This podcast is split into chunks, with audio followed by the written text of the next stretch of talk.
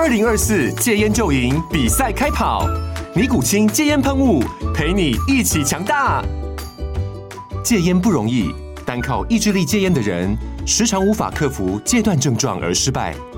尼古清戒烟喷雾将是你的神队友，简单一喷，药品急速释放，立即缓解七大戒断症状，不限场合提高戒烟成功率。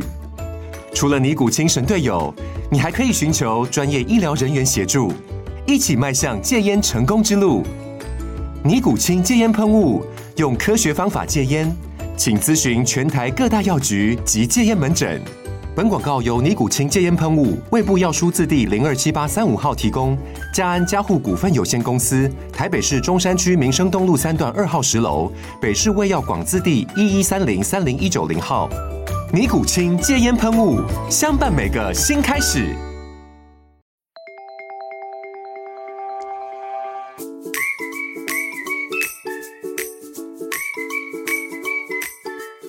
大家好，欢迎来到工程师的商学院，我是王同学，我是郭老师。办公室里的事情呢，大部分都可以用明确的规则来规范哈，例如说上下班的时间呐，你的薪资啊，你的业绩的抽成啊等等的这些事情都是很好谈的，然后白纸黑字写清楚的。但是有一件事情，它发生在办公室里面。他却不能用理性的规则来处理，老师，那是什么呢？那就是办公室的恋情啦。没错，噔噔噔噔噔，哇，办公室的恋情，这种就是说来啊，真是令人兴奋又头疼的事情啊。头疼比较多啦。对了，作为一个主管或是作为一个老板呢，也不是说头疼，感情好的时候都不会头疼，但最常发生的就是感情发生状况的时候。所以我所谓的头疼，就是你不知道该怎么处理。对，就是毕竟人家相爱了，有感情的火花了，就是当然也是要祝福，可是又不好意思干预他们。可是如果说他们又影响到工作上的表现，又不得不说个两句，这种分际很难抓。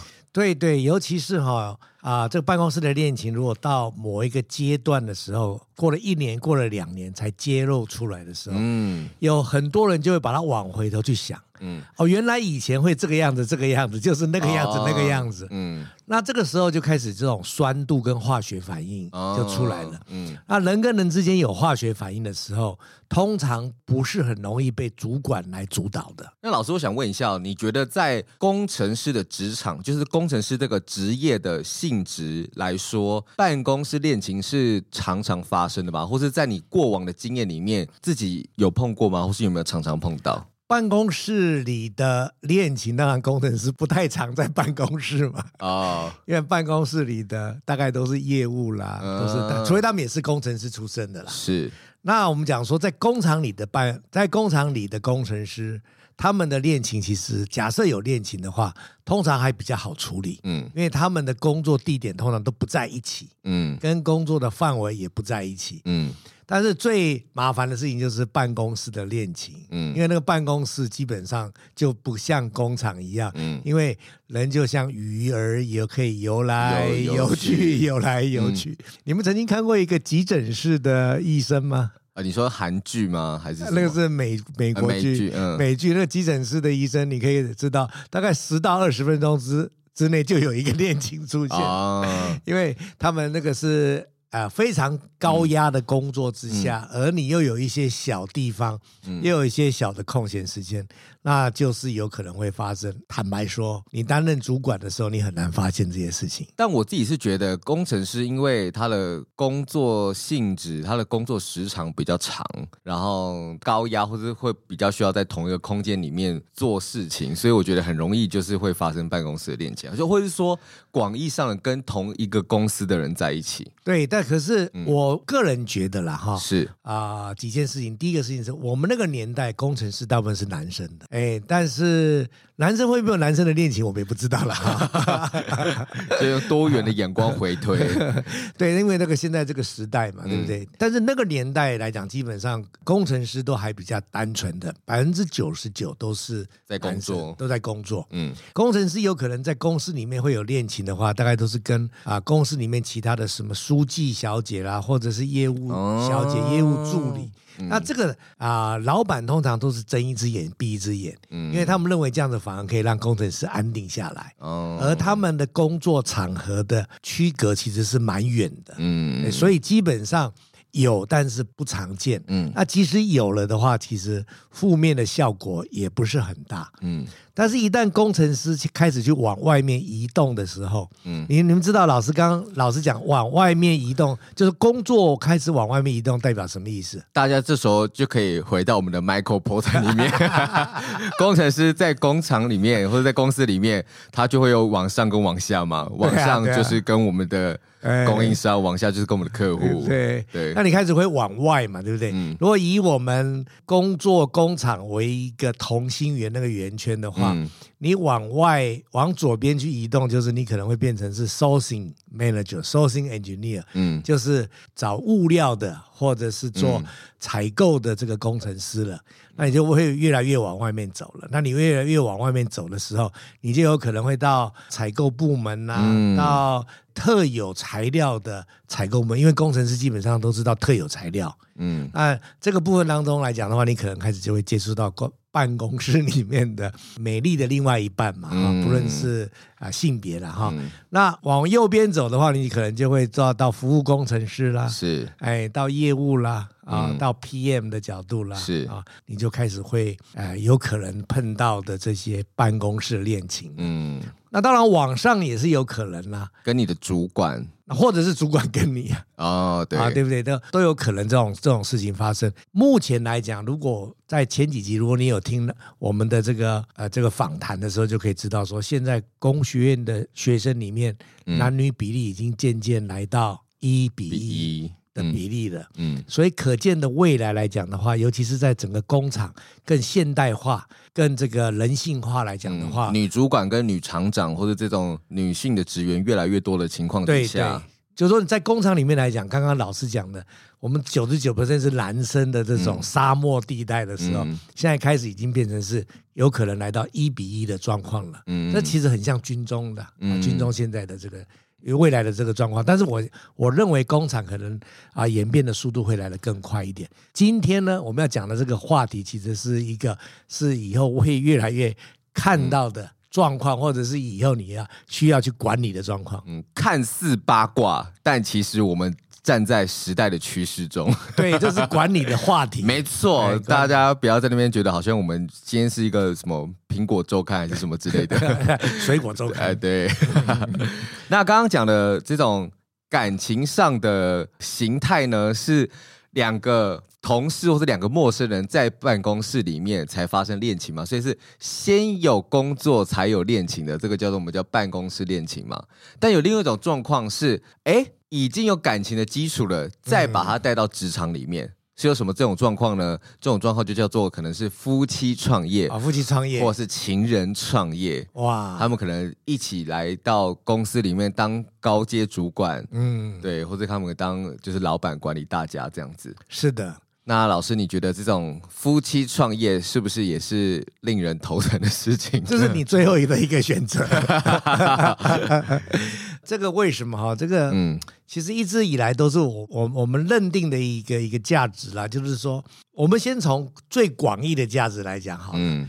我们人跟人之间的交往的结合，或者是各种的那个啊，不论是朋友，或者是结合到更好的朋友，或者是到一个啊有法律基础关系的这个关系来讲的话，我们都是希望能够一加一是大于二的，是，而不要让一加一变成零点九。好，那所以一加一大于二，就是大家能够互相信赖、信任。嗯，你自己的其他另外一半，或者是另外关系的人呢，他有自己的圈子。嗯，那这样子的时候，回到家里的时候，回到共同居住的地方的时候，有一些交集就好。嗯，哎，那你透过这个不断的在外面吸收能量，回到家里有一个交集，在网上去做一个进步，这个是我们认定是一个比较健康的社会关系啦。嗯，那如果两个人都是在同一个场合，我不是说没有成功的案例，其实成功的案例也蛮多的。嗯，哎，但是。成功的案例底下有一个很大的金字塔是失败的案例，就是幸存者偏差，被知道的都是成功的，对对对，对，不成功的是不会拿到台面上。而且这么是我讲是应该是蛮蛮多的，就我所知道，所以我我通常会跟会跟学生或者伙伴们讲说。我们尽可能不要把另外一半带到公司里来，是，或者是你不要跟你的另外一半创业，最好就是一个好的 partner 而已就好了。嗯，那老师，如果说未来的趋势就是这种办公室的恋情会很常发生，然后因为现在斜杠的风气或者创业的风气很兴盛嘛，嗯。如果还是不可免的有一些夫妻或者情侣想要这样创业，这样的公司体制或者团体里面有没有什么一些好的管理形态可以让？这种感情介入工作的风险降到最低，我真的是用尽我所有的词藻来修饰这一切。你你你知道，当我们讲到感情，好吗？嗯、你知道感情一定是不等于理性嘛？对，感情用事。嗯、对，那感情不等于理性，那理性是等于制度。嗯，啊、哦，对不对？SOP 等于制度等于 SOP，所以感情就是在抗衡制度的。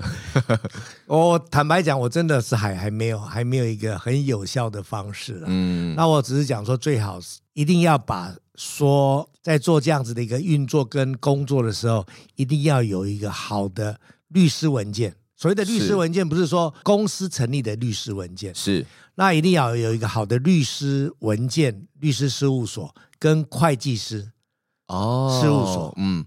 一定要尊重他们这两个，嗯，那你跟你的另外一半变成是是另外一个体，嗯，就是公司的个体，了解。所以这三个变成是要一个等距离的关系，嗯，那你有这样子的运作的时候，基本上来讲的话，一旦发生有一些问题的时候。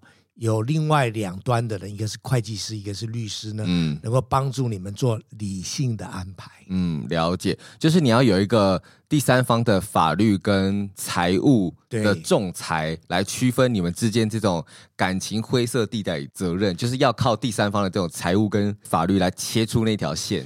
对对对，所以其实啊、呃，这个除了这个之外来讲，我们也最近也谈了蛮多这个有关于这个，嗯、哎，不论你是一个很大企业的，或者是你现在即使你是做那个茶饮业或者是饮食营业的话，你也很有可能会到国外去做创业嘛，是去做分店。那我想我们以前。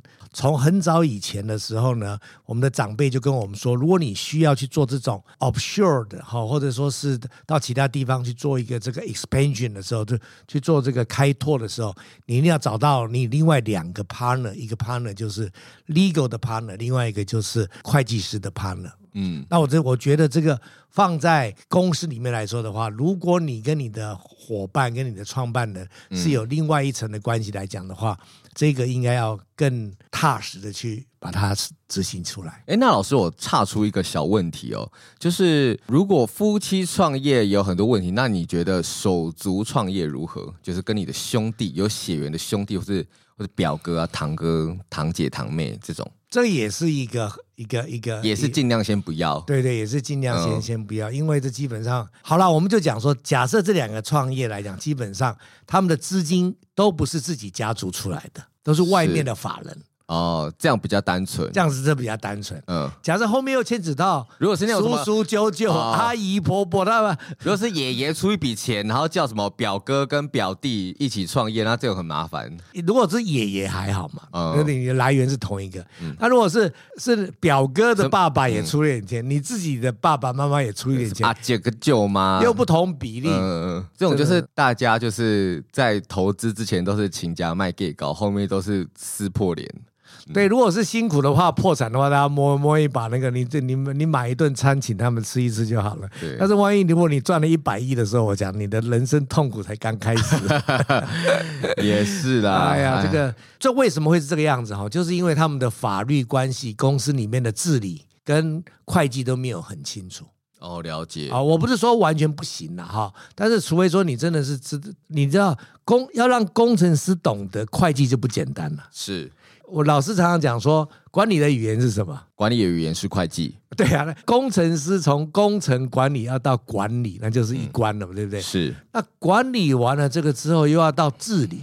是。那又是另外一关了。嗯，哎，管理跟治理其实又有另外很多的事情要去处理它。是对，然后你治理之后又到家庭管理。嗯，哇，这个真的是老子不是说不行了哈，嗯、只是说这真的是背后有很多复杂的关系的时候，如果假设你真的是要从事往这边去运作的时候，应该要好好好好的仔细思考有关于呃会计、法务。管理跟治理这四个项目。嗯，那老师，如果说我非我自己非常的理智，我就是没有进行这种办公室恋情，或是一股脑的去夫妻创业，但是我好死不死，就是在我的职场上面，可能我的员工，好，今天假设我是主管好了，嗯，我的员工发生了办公室恋情，对，那我应该要注意些什么？第一个，先把他们拆开来，不同单位。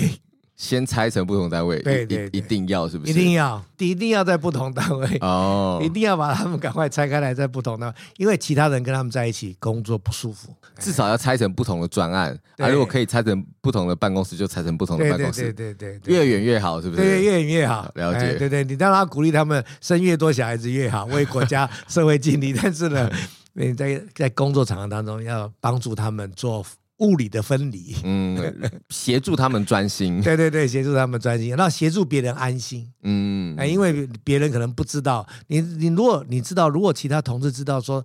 他工作的两个员工是一个有地下情的，或者有什么，他们感觉很奇怪。嗯，我懂，我懂，好像就觉得说，哎，我现在到底要平等的对待你们两个，还是我要把空间留给你们，还是分组的时候我要照能力分，还是你们感情好好划划分在一起？可是也许你们两个的组合就不足以应付一个专案。我常常会这么说了哈，嗯，因为人永远都不是公平的人。是，呃，我们以前常常讲说，雨天下了十天，你会不会抱怨雨天？哎，不喜欢还是你喜欢雨天吗？雨天，啊，大太阳十天，你会不会大抱怨大太阳十天？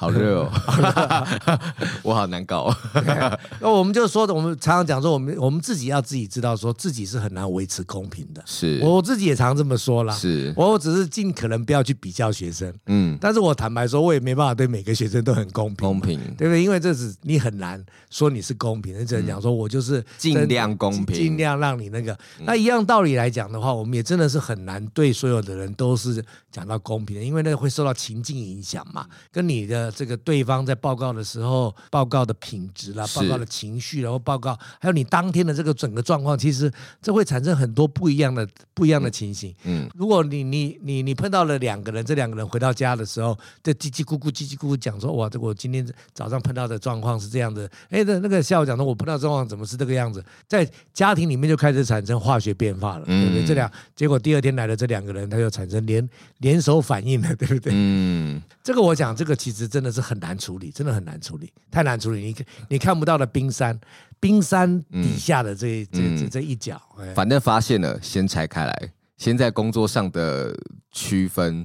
来让他们专心。我通常我都是在办，我通常都是在 hire 的时候，我就说我们没有办公室恋情。然后了解，哎，我都是开宗明义的，嗯，哎，最好是不要让我知道，就就就就就这样。我我我当然我会跟他们解释为什么啦，嗯，对，但是我基本上会跟他们讲说，这个外面的世界这么大，对不对？嗯，为什么要要要让自己的生活变得这么狭小呢？了解，对不对？你找了一个办公室恋情，不是一天到晚都被监监视吗？嗯。那你可以监视他了。对了，各有利弊这样子。我刚刚举的例子是，如果你是主管，你发生员工有办公室恋情，你应该怎么处理哦？那我现在换一个情境，就是如果今天我是员工，我上面的主管是一对夫妻俩，然后他们很常意见不合，How can I do？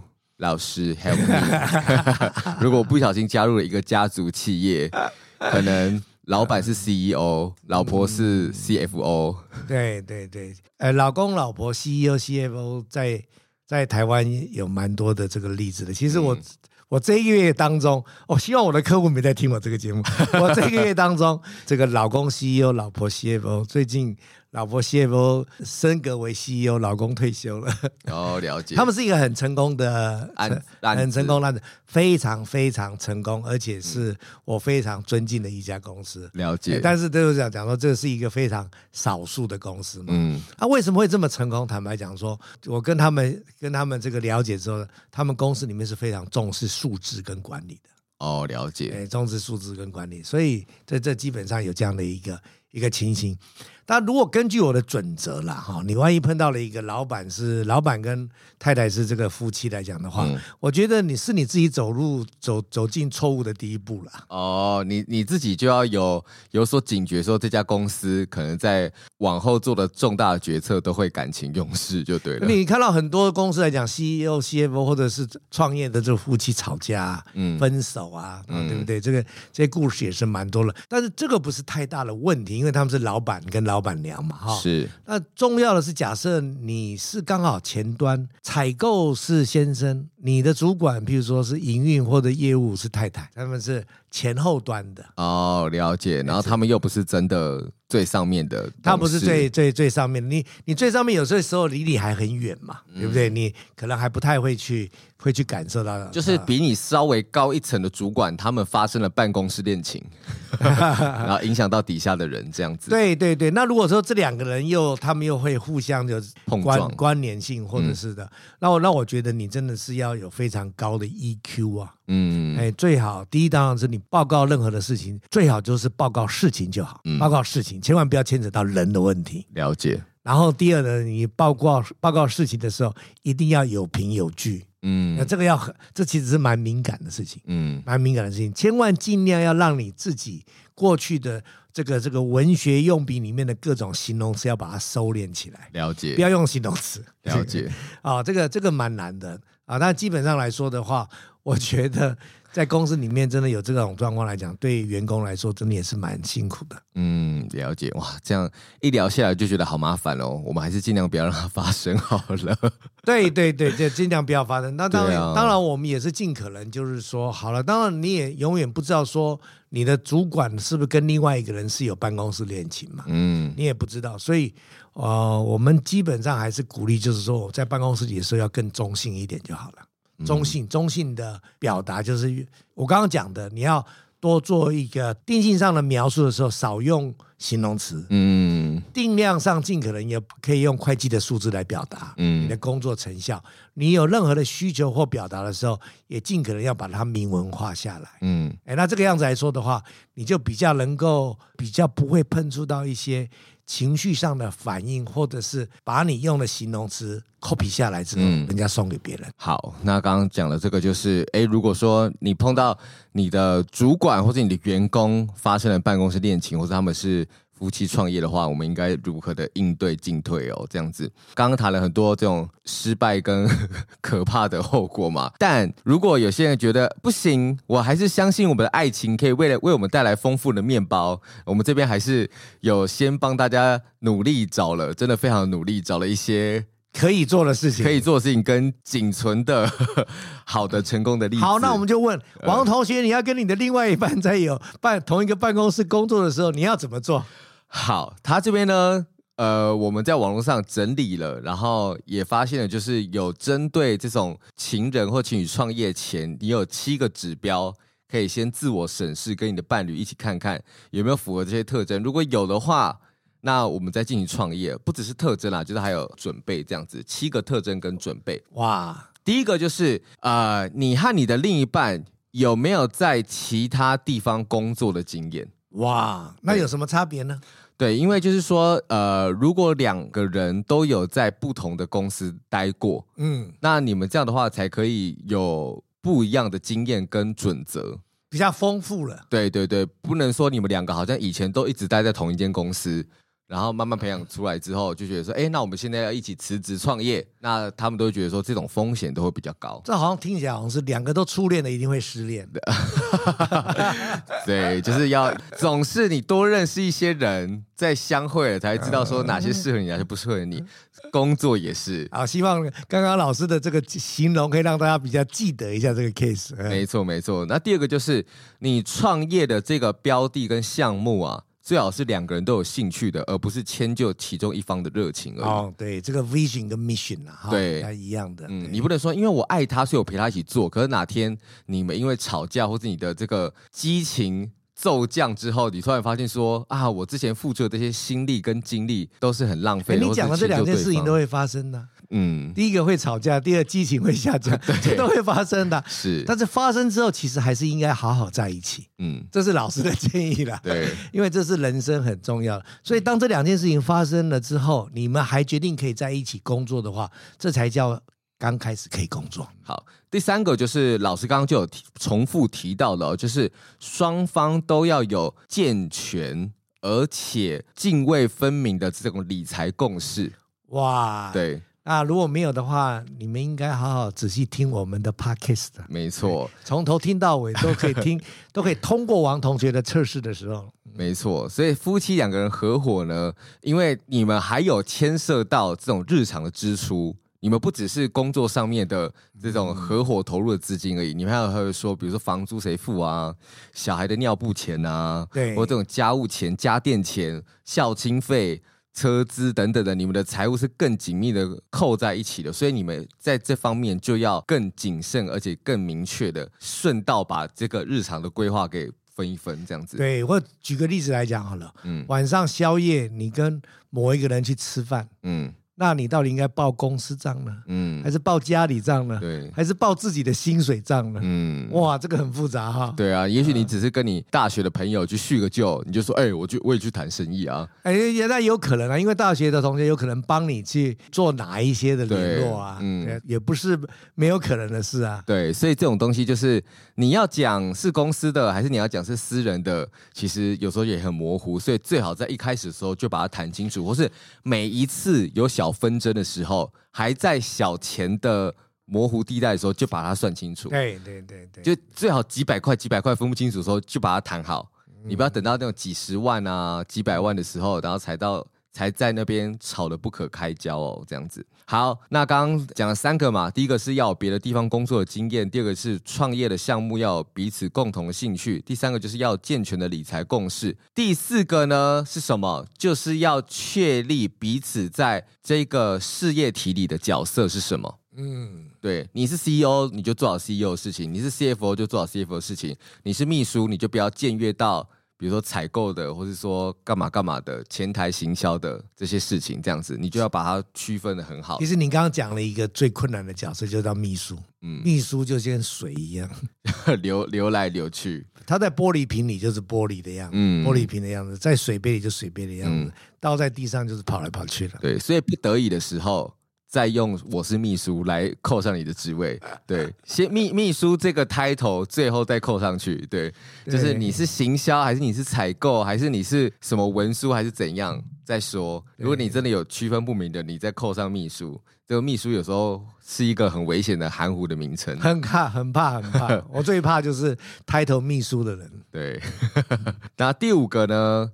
就是要区分好两个人工作跟家庭的时间跟分界了。嗯、我们什么时候是我们的 family time，什么时候是我们的 work time？到哪一个空间、哪一个时间以后，我们就尽量不聊工作的事情，或是家里头如果有小孩或者彼此感情的纷争，我们到什么时候就不带到工作里面，或是不影响其他工作的同仁。再来第六个，就是你要有第三方客观的意见哦。这个东西的话，就是你可以找呃你们可信的长辈，或是就像老师刚刚讲的，你要有一个律师啦，公正的律师或是会计，对，来当做你们两个人吵到不可开交时候的时候，有一个最基础责任的仲裁这样子，对，或者分手的时候可以。对，Happy Ending，嗯，或者你们两个就算吵架，也要做好什么，才不会影响到我们其他的股东。对，第七个就是要在事先想好计划的备案哦，因为你共同创业不可能每次都成功嘛，一定都是会有失败的时候嘛。那你的这个事业体又会跟你的生活密不可分，所以它可能会互相侵蚀，所以你一定要设好一个呃停损点跟你的备案。对，就是我们大概做到哪边之后，那我们就尽量不要再耗损我们的生活，或是耗损我们的感情，或是说，呃，我们做到哪边之后，我们可能这个东西规模要缩小，或是我们要转向等等的。对，就尽量要把它这些 Plan B 都想好，然后最重要就是要想好说，你们做这个事业明确的目标跟初衷是什么？对，你们是为了要促进感情，还是为了要一共同达成一个兴趣的热情，还是说你们就是单纯想要赚大钱等等的，就把它列好这样子。听完了这个七项之后，老师还是给你们一个 Plan A Plus，就是不要共同创业。嗯、哎呀，对啦，除非你们掌握了某一个世界上独一无二的技术，是你跟你老婆就是才会的这种，你们在一起创业，比如说你们可能会一起。捏陶啊，这种的，或者你们会去种一些很特殊的植物，或是农作物，你们在一起创业。如果说你们只是工程师，或是开个咖啡店或餐饮业，其实你都有更好的选择。对对对对对对对对。刚刚讲那个那个第七项来讲的话，基本上你在创业的时候都是兴致勃勃啊，哪有可能会想到失败的时候，想到 Plan B 的时候呢？对不对？所以，可是当你碰到问题的时候，你不不一定会想到 Plan B，而是可能会互相指责说，你为什么上礼拜你去外面喝了酒喝那么多啦？怎么去了中国内地那么晚才回来啊？对不对？这种情形就会，哎，可能抱怨的声音就大于。建建设性的声音嘛，我觉得真的基本上真的是蛮蛮困难的了，蛮困难的。嗯、真的是，如果假设你们真的决定要创业的时候，老师会真的会希望你们好好的思考。嗯、我们刚刚，当然我们刚刚讲的很多都是一些比较有一点开玩笑，嗯、或者说是比较诙谐的说法。嗯，真的是要很理性的开始，嗯，然后很感性的走在一起。嗯，哎，跟互相拥抱的往前去迈入各种的辛苦跟这个不同的这个好的 milestone。嗯，了解。刚刚聊了这么多这种夫妻创业或是办公室恋情可能会引发的状况哦，我觉得听到都非常的头痛。突然觉得以前那种。小说啊，或是偶像剧里面那种，呃，什么小职员爱上霸道总裁 是一件很浪漫的事情，并没有。他上班盯你，下班一样把你念到耳朵长茧，一直加班，变得二十四小时无所遁逃的加班。对，的确是这个样子。对，而且你要住到同一个屋檐下啊，这件事情一想就多么麻烦，这样子，先还是先不要让它发生好了。对，不然就变成二十四小时的折磨这样子。对，但是但是刚刚。我们讨论几个 case 来讲，也很有可能你会在办公室碰到主管啦、你周边的人啦，或者是你的供应商啦，这些都是有可能会碰到的。嗯，啊，要很很小心。那我我以前碰过一个 case 是比较啊、呃、特别的一个 case。嗯，他们夫妻两个其实是在不同公司。是，哎，可是他们两个都是我们客户的采购经理。是，所以我们跟 A 公司报价，我这样说奇怪。B 公司的采购怎么会知道我跟 A 公司的报价？我跟 B 公司报的价怎么 A 公司知道呢？我不是明明有跟他们签所谓的 NDA 条款嘛？呃，就是就是保密条款了。嗯，结果他们怎么会知道呢？那我因为进到这个产业来讲是比较新的嘛。是。后来我的这个供应商，我的那个那个经纪商就跟我说：“我说老师你，那你难道不知道这两家公司的采购？”经理他们是夫妻吗？哦，他们晚上的情报是共同享有的。我我 我就 对 幡然大悟啊，原来是这么一回事啊。对，这个 NDA 的防火线也挡不住夫妻啊，这真的是没有办法。我这个我们刚刚讲，刚刚我们讲了各种不同的这种夫妻的关系嘛啊。我跟你讲，从 Michael Porter 来讲的话，你的供应商或者是你的客户，他们其中如果有相同的人是是夫妻关系，这也是很麻烦的，尤其是在台湾。嗯嗯，台湾其实有有蛮多都是类似是这种广义上的关系，但是他们是夫妻的。哎、嗯，可是老师，你刚刚那个例子，两家不同公司的采购经理，他们应该算是竞争对手。他们是竞争对手，对呀、啊。哦，以为竞争对手也会发生恋情啊？刺探敌情，最后变成刺探感情，是不是？啊，对啊，因为他们可能是在某一个情形之下认识的，有可能是研讨会啊，对对，对，对，或是某一个展览啊，对对对，在在当小职员的时候，并没有那么大的。那么大的敏感度嘛，结果后来两个各自努力了之后，都变成这两家公司这一个部门产品的一个采购采购主管。嗯，对。哦，所以职场上的恋情的确是会在 Michael Porter 上面的各个方位里面 出现的，对不只是跟你的供应商，不只是跟你的客户，也可能会发生在你的竞争对手上面。对对对对对对对，就一起参加研讨会，一起参加展览，就是东问西问，偷看。然后什么偷偷询问对方背景之后，发现哎，还蛮有兴趣的哦，背景跟我很像，才会跟我落入到同一个职位 这样子。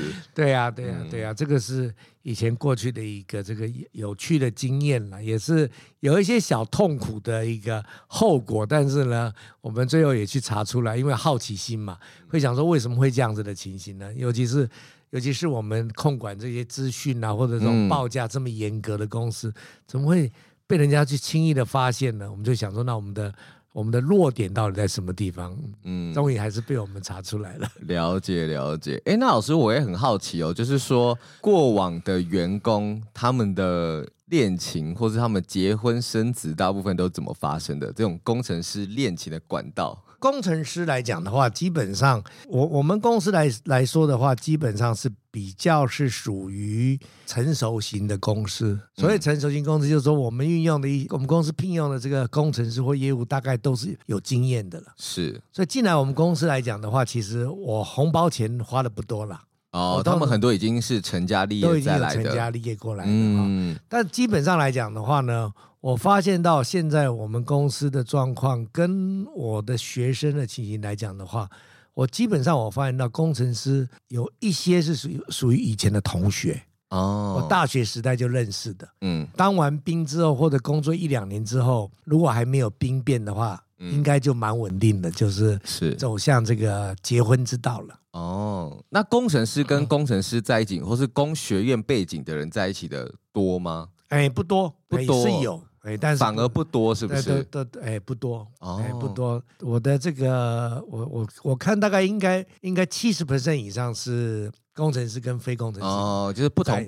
百分之七十是不同背景的人，对对对，属于非常属于互补型的。哦，互补型的。工程师是不能跟工程师在一起的，是不是？因为因为两个如果工时都很长，然后他们刚好休假没排在一起，他们就是 永远碰不到一面的，他们只是像室友而已。对对对，永远永远碰碰不到面的，就要有一个工时比较弹性的去配合另一方，才有可能恋情发生。第一是这样，第二有大家有可能也大家也可能比较自私的想说，那到时候家庭有另外一个可以稍微顾一下嘛。哦，对就是一个主外一个主内啊，对，有类似是这个样子的情形来讲，哎，我我觉得工程师的情形，我大概碰到的状况都是这个样子。嗯，啊，工程师其实有蛮多的对象，就是属于教师啦，嗯，或者是护士啦。哦，了解，这这个比例也蛮高的。嗯嗯，我的学生里面或者我公司的同事来讲的话，蛮多都是类似是这样子的。了解，哎，那老师，我再问一个可能比较比较八卦一点的问题，就是如果他们分手或离婚的话，会传到你耳边吗？啊，我们基本上不会主动询问了，是，但是因为公司都有家家庭日嘛，哎，或者说是家庭日，公司里的家庭日是在是在做什么呢？哎，家庭日当然有有些有些时候会会邀请家庭来公司参观工作的状况嘛，工作的情形，哎，那有些家庭日就是到外面去吃个饭、爬爬山、郊游一下。哎，公司有这种所谓的这种。啊，家庭日，嗯，那我们很欢迎你带伴来参加。如果你是刚结婚的小孩子，一岁、两岁、三岁，我们常常都可以看到看到这些状况嘛，哈，嗯。那等到哎时间久了之后，小孩子到国中、高中的时候，小孩子就不愿意出来了嘛，嗯。另外一半，另外一半也是两三年出来一次了，是。但是我们大概也可以观察得到，那基本上我们公司是是禁止你去询问人家家庭的。哦，了解。哎，不能够去 explore 人家家庭的这个状况。嗯嗯那所以，我们是就是用观察的啦，了解了解。观察的，哎，那只是偶偶尔的话，比较熟一点的话，才会问一下。我们也不会问对象，那你最近有去哪里玩吗？嗯，哎，过过农历年，你们打算去哪里玩？怎么样？慢慢慢慢从交叉性的问题里面累积出来我们所想要的答案嘛。嗯，了解了解。嗯哎，那老师想问一下，你们公司对于这种有家庭跟没家庭的政策或工作安排会有什么样的调整吗？当然，现在基本上公司因为比较久一点了嘛，哈，是一些员大部分的员工都有家庭的，是。哎，我们坦白讲，我们公司年轻的员工比例是比较少一点，是啊啊。早期来说的话，我们假设那时候早期来讲，假设有一半是有家庭，跟一半没有家庭的话，是。我的要求，因为那时候公司才刚开始嘛，嗯，我其实有一些不成文的规矩，就是了。嗯第一呢，你请假绝对不能够超过五天，是因为超过五天，你就会跨过两个两个礼拜了嘛。嗯，我说你你请假五天已经是二加五加二了呢，嗯，已经九天了呢。嗯，我说你把钱省下来买零零五零比较好吧，不要去花钱去做这些事情嘛。是。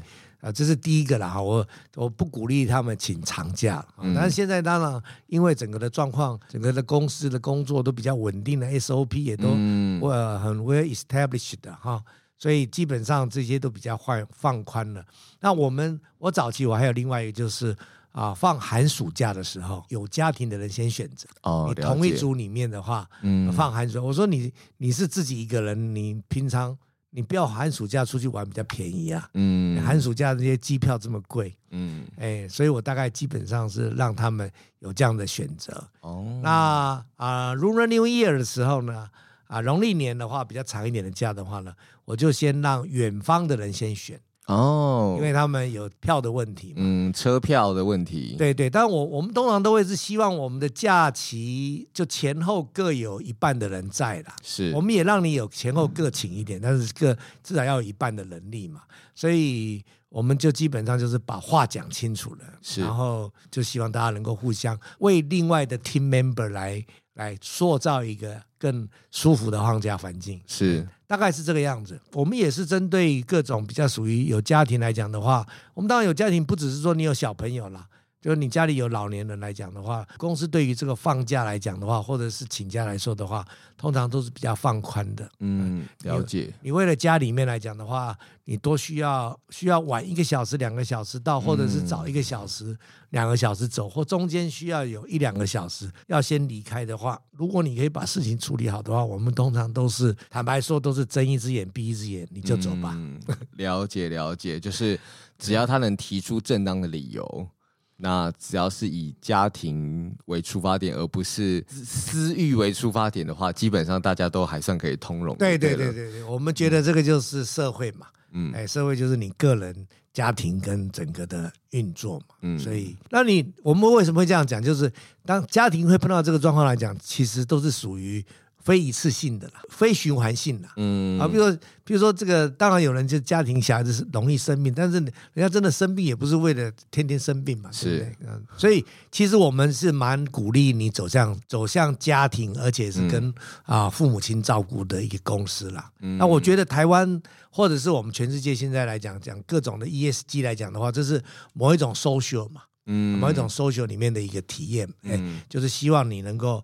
透过公司的力量来弥补这整个的社会法律的一个层面的问题。嗯，而且基本上，如果公司把这个员工的家庭也连带的顾好的话，其实他在工作上的表现会更稳定了。是啊，对。那你看，我们公司的老板为什么肯愿意让我每个礼拜花一点时间到学校去教书呢？是，对不对？他也是希望说，能够把我们公司的想法或者是我们自己的经验，嗯，能够让年轻人来做分享嘛。嗯，啊，这是一样的道理。对，与其之后他进入职场之后觉得他难教，嗯、不如从教育再就让他长成一个正确的样子。是啊，是啊，对对对，对。而且这会影响很多的层面。嗯，你永远不知道说他影响到第三个层面，其实是我在享受的。嗯啊、哦，对不对？了解 了解。好，我们今天的这个内容也真的是非常的五花八门跟不断的变形。对，就是从我们前面的办公室恋情到夫妻创业、手足创业，跟员工还有主管发生了办公室恋情怎么办呢？以及我们谈了七点，就是你情侣之间应该要先审视的标准，之后再踏入所谓的情侣创业或是夫妻的创业。然后后面就谈到一些呃公司里面家庭的政策啊，我们应该去怎样调配自己的生活与家庭。是的，是的。所以我们。我们最主要是希望说，工程师我们在处理一些事物的时候，其实是冷冷冰冰的啦。嗯，但是我们对人或对事物来讲的话，我们是要有感情的，没错，而且是要能够去敏感的去知道外面的变化的。是，对对，因为我们可能以前谈的什么财报啊，谈什么管理学啊，谈什么研发的六种方法，这些都是一些很很逻辑性、有条有理的、很很很线性的跟系统化的知识。感情这种事情，有时候就是。是会比较弹性跟模糊，对，嗯、就会希望说我们工程师的伙伴们也可以把这一块给处理好，这样子。对的。那最重要的是，就是要不要影响到你的工作？对对，在工作的框架以内，你可以不断的试错跟 磨合。我们也希望说，你能够听了这一集之后，你能够让自己的对于周边的情感的发生，不是说你的情感，周边别人的情感的发生的变化，你要能够站在制高点。没错，来观察这些变化，嗯，那因为这些东西来讲，其实会影响到很多的决策，跟你得到的一些支持，嗯，那也就是这是一个广泛的影响力的问题。对，没错，你要把这个两个人的感情当成一个两个人的专案来处理，这个专案是不能影响到其他公司团队的成员的，就是，right，没有错，没错，没错，好。那我们今天就谈了非常多这种跟情感有关的事情哦。那如果说您现在正逢呃职场上感情的困扰的话，欢迎您与我们分享。那很抱歉，你的这一次的问题，我们可能不一定会完美的解决的。我们我们可以当成一个好的倾听者，因为之前谈什么创业啊、谈研发碰到问题，都说可以找郭老师跟王同学来解决。但这个感情问题，我们真的是说不准呐、啊。这个可能你去拜个龙山寺的月老庙，或者霞海城隍庙，还比较 我们我们是很愿意当一个倾听者。没错，对，可以陪你聊聊啦，或者说你觉得哎有什么有趣的。情感故事发生在你的生活周遭，或者在你身上呢，都欢迎来跟我们分享哦。那我们今天工程师商学院课程就到这边啦，大家拜拜喽，拜拜。